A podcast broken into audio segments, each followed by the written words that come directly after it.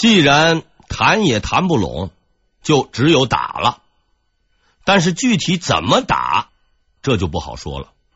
要知道，帮朝鲜打仗那是个赔本的买卖，钱也不出，粮也不出，要求还多，可谓是不厌其烦。所以在此之前，兵部曾给朝鲜下了个文书，其中有这样一句话：“亦自防。”不得专事天朝。这句话通俗一点说，就是自己的事儿啊，你自己办，不要老烦别人。而且当时的明朝并没有把日本放在眼里，觉得打死他们几万人，怎么说也该反思反思，懂点道理了。谁知道这帮人的传统就是冥顽不灵，屡教不改，直到后来似乎啊。也没有什么改进，但无论如何，不管似乎也是说不过去的。于是，经过综合考虑，明朝呢还是派出了自己的援军吴惟忠三千七百人，杨元三千人，完毕。看这个架势，是把日军当游击队了。虽然兵不多，将领还是配齐了。几张新面孔就此闪亮登场。第一个人叫杨镐，时任山东布政司右参政，后改任督察院右迁都御史，负责管理朝鲜军务。这是一个对明代历史有着重大影响的人，当然不是什么好的影响。杨镐这个人实在有点搞。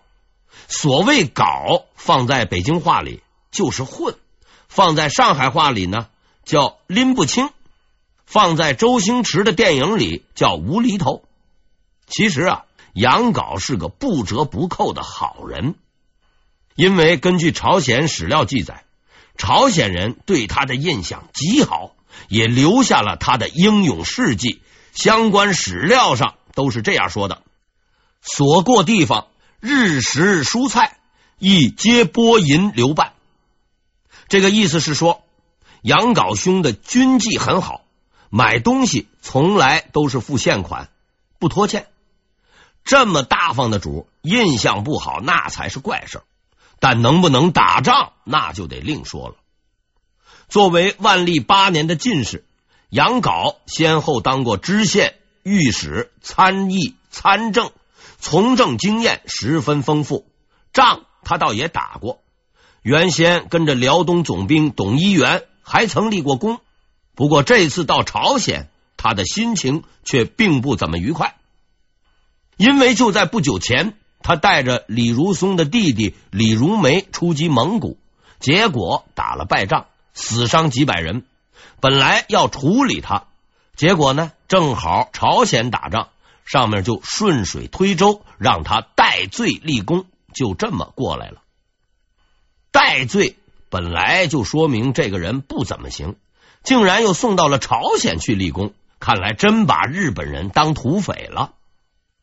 客观的讲，杨镐还是有些军事才能的，而且品行不错，做事细致。但他的优点恰好正是他的缺点。清朝名臣鄂尔泰曾经说过一句话：“大事不糊涂，小事必然糊涂。”这是一句至理名言。因为人的精力是有限的，而世界上的折腾是无限的。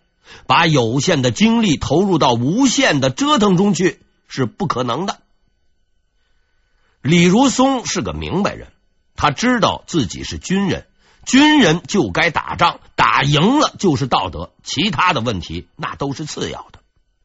杨镐是个搞人，而搞人注定是要吃亏的。幸好明朝也派来了一个明白人。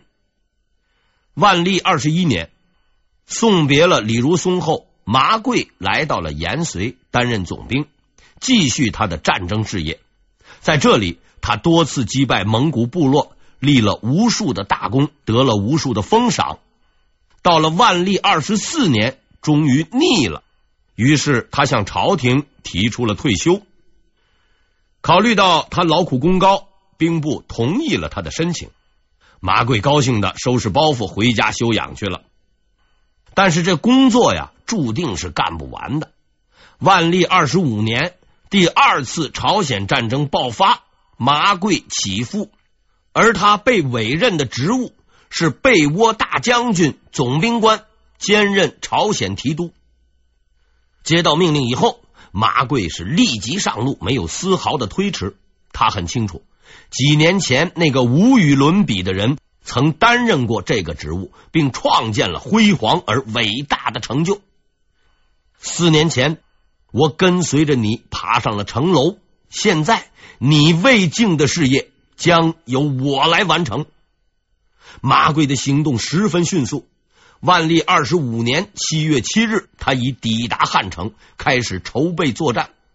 根据多年的军事经验，他判定日军很快就会发动进攻，时间已经不多了。但事实上，他的判断是错误的，时间并非不多，而是根本没有。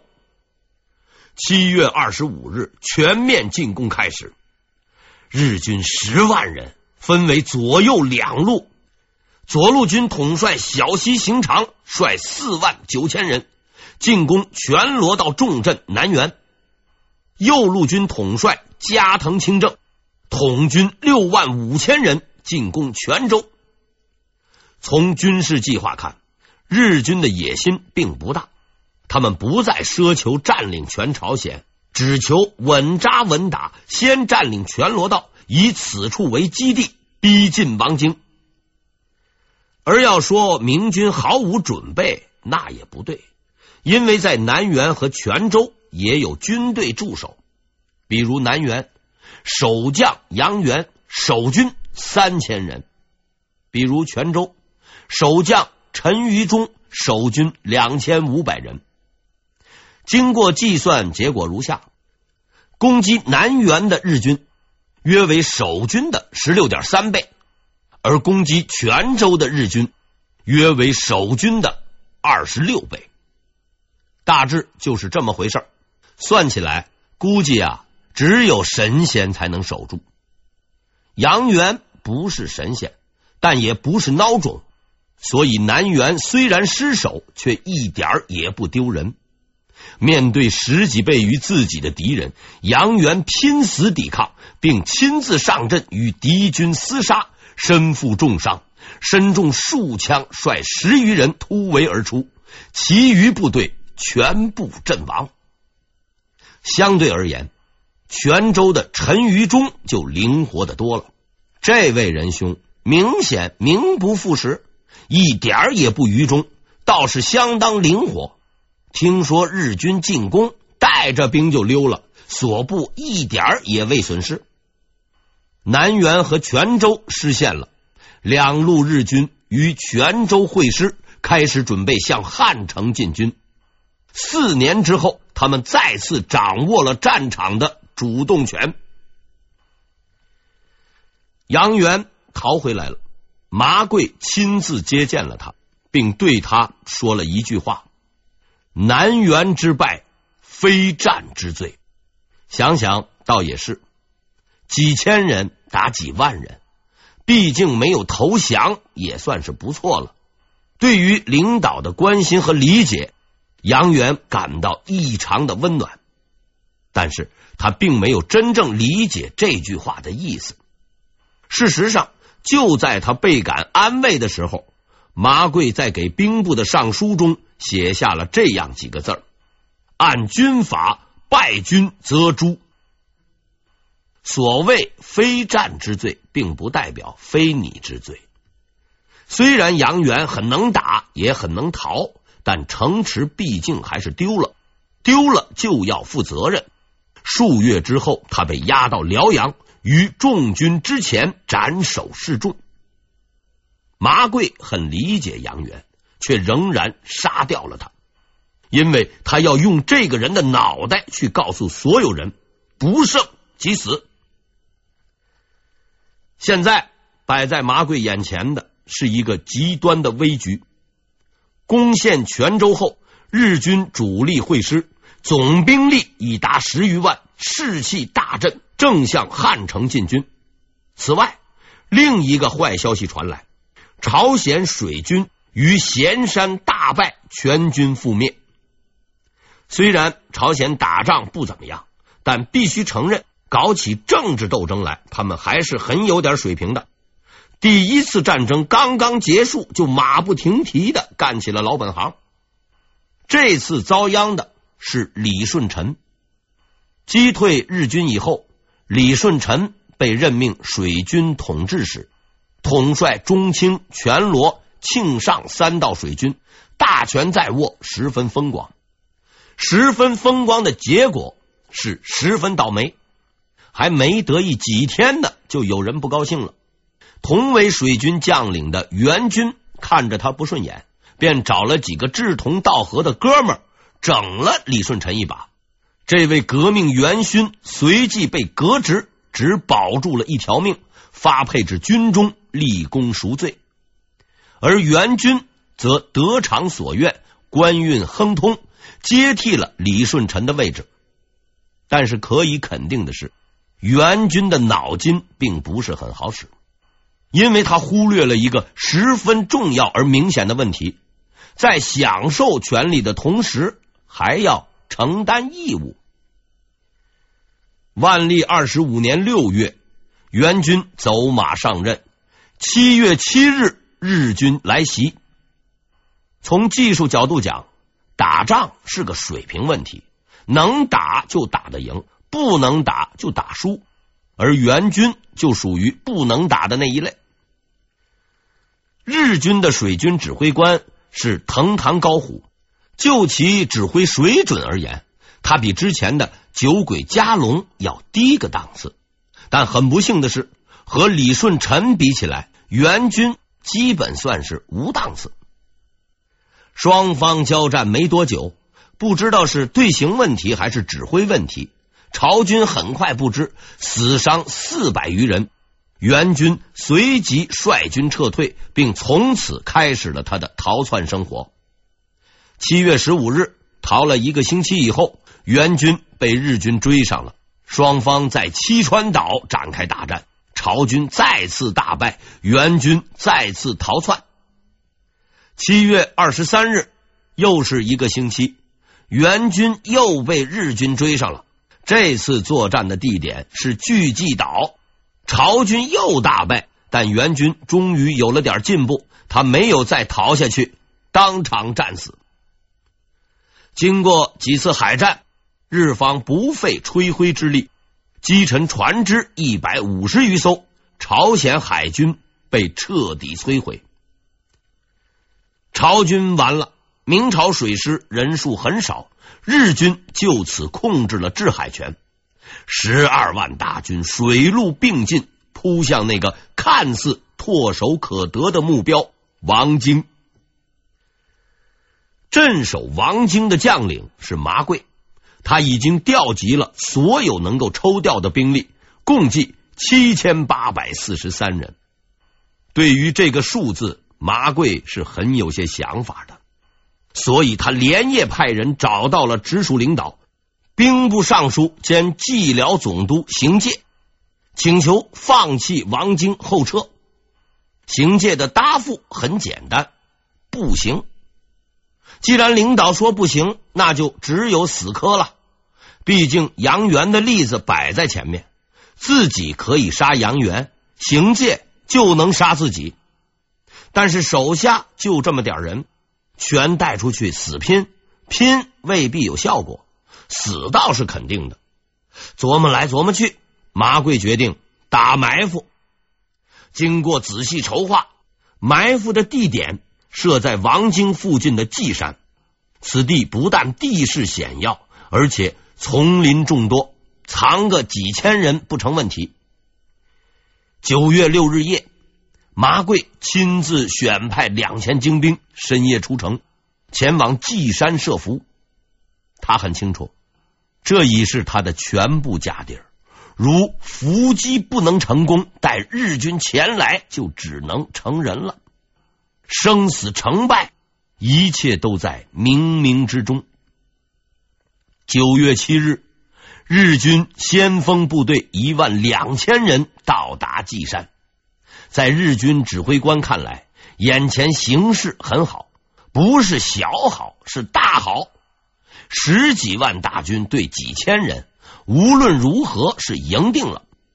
上级领导的乐观也感染了广大日军，他们纷纷表示，在进入王京时要全心全意的烧杀抢掠，绝不辜负此行。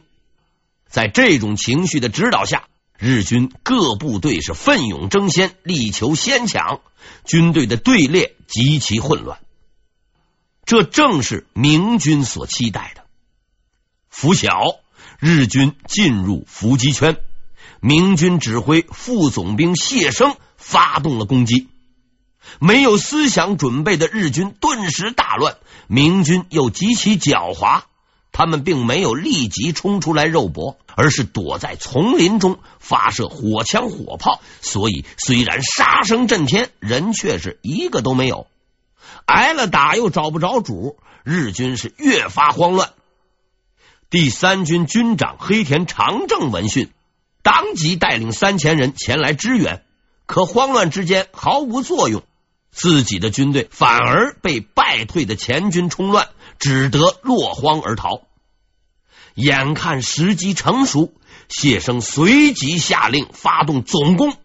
两千明军全线出击，奋勇追击日军。这是日军的又一次崩溃。简单说来，是两千明军追击一万五千日军，且穷追不舍。这一景象给日军留下了深刻的印象，所以在相关的日本史料中留下这样的记载：稷山之战。明军投入了数万大军，布满山林，不见首尾。只有鬼才知道，那多余的几万人是从哪儿来的。就这样，日军大队被两千明军追着跑，损失是极为惨重。追赶鸭子的游戏一直进行到下午四点，直到日军右路军主力到达才告结束。此战，日军大败。阵亡八百余人，伤者不计其数，史称稷山大捷。这是极为关键的一战。虽然日军仍占有绝对优势，但麻贵的冒险迷惑了对手。几乎所有的日军指挥官都认定，在王京等待着他们的是一个更大的陷阱。于是，他们停下了脚步。这是一个极为错误的军事判断。此后，他们再也未能前进一步。虚张声势的麻贵赢得了时间，而不许他后退的行介也没有让他失望。在短短两个月时间内，他已完成了部署，并抽调两万余人进入朝鲜作战，加上之前陆续赶到的部队，此时。在朝鲜的明军数量已经达到了五万，错失良机的日军这才恍然大悟，但是已于事无补，随即全军撤退，龟缩至南部沿海釜山一带，离下海只差一步。战争的主动权再次回到明军的手中，麻贵知道该轮到自己了。为了让日军毫无顾虑、放心大胆的下海，麻贵制定了一个全新的作战计划。四万明军随即分为如下三路：左路军统帅李如梅、杨镐一万六千人进军中州；中路军统帅高策一万一千人进军夷宁；右路军由麻贵亲率。一万四千人进军安东，此外，朝军一万余人进军泉州。这是一个很有趣的阵型，因为各路大军的进军方向正是日军的集结地，而他们将面对各自不同的敌人。中路军的前方是四川，这里驻扎的是日军岛津义弘部。朝军的前方是顺天，待在此地的是日军小西行长部。两路大军气势汹汹的向着目标挺进，然而他们是不会进攻的。派出这两支部队，只为一个缘由：迷惑敌人。日军有十二万人，明军只有四万，所以分别击破是明军的唯一选择。而麻贵选中的最后目标是玉山，玉山是釜山的最后屏障，战略位置极为重要，交通便利且可直达大海，是日军的重要据点。麻贵据此判定。只要攻占玉山，就能断绝日军的后勤，阻其退路，全歼日军。驻守玉山的是加藤清正，兵力约为两万，就人数而言，并不算多，看上去是一个再理想不过的下手对象。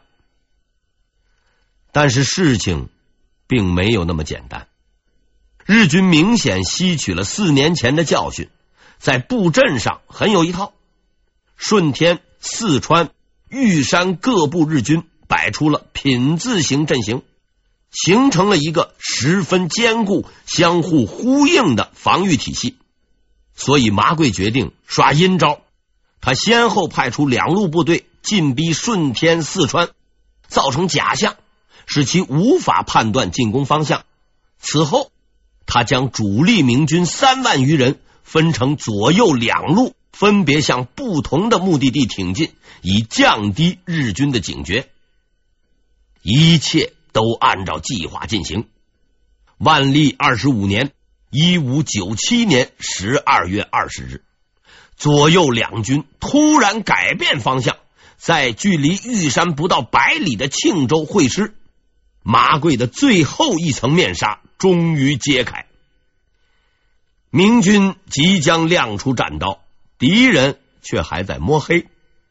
相对而言，日军的将领都是比较实诚的。接到敌情通报以后，小西行长和岛津义弘立刻加紧自己防区的戒备，严防死守。而没有敌情的加藤清正，由于没有任务，竟然离开了玉山，跑到附近的西生浦出差去了。将领水平如此低下，当兵的还不挨打，那就没天理了。万历二十五年（一五九七年）十二月二十二日夜，明军从庆州出发，黎明到达玉山，进攻正式开始。先锋李如梅率先出击，带领着三千骑兵直插日军城外大营。对于这群不速之客，日军毫无思想准备，当场被斩杀一千余人，损失惨重。明军乘胜追击，彻底击溃了城外敌军，日军全线退守城内。明军进攻之时，加藤清正正在西江浦扛砖头修工事，而他也用自己的实际行动证明了这样一个道理：没有最慢，只有更慢。这位仁兄实在是迟钝到了极点。之前毫无准备不说，仗都打了一天了，日军快马来报，他竟然还不相信。等败退日军前来亲身说法，他才大惊失色，直到晚上才赶回玉山。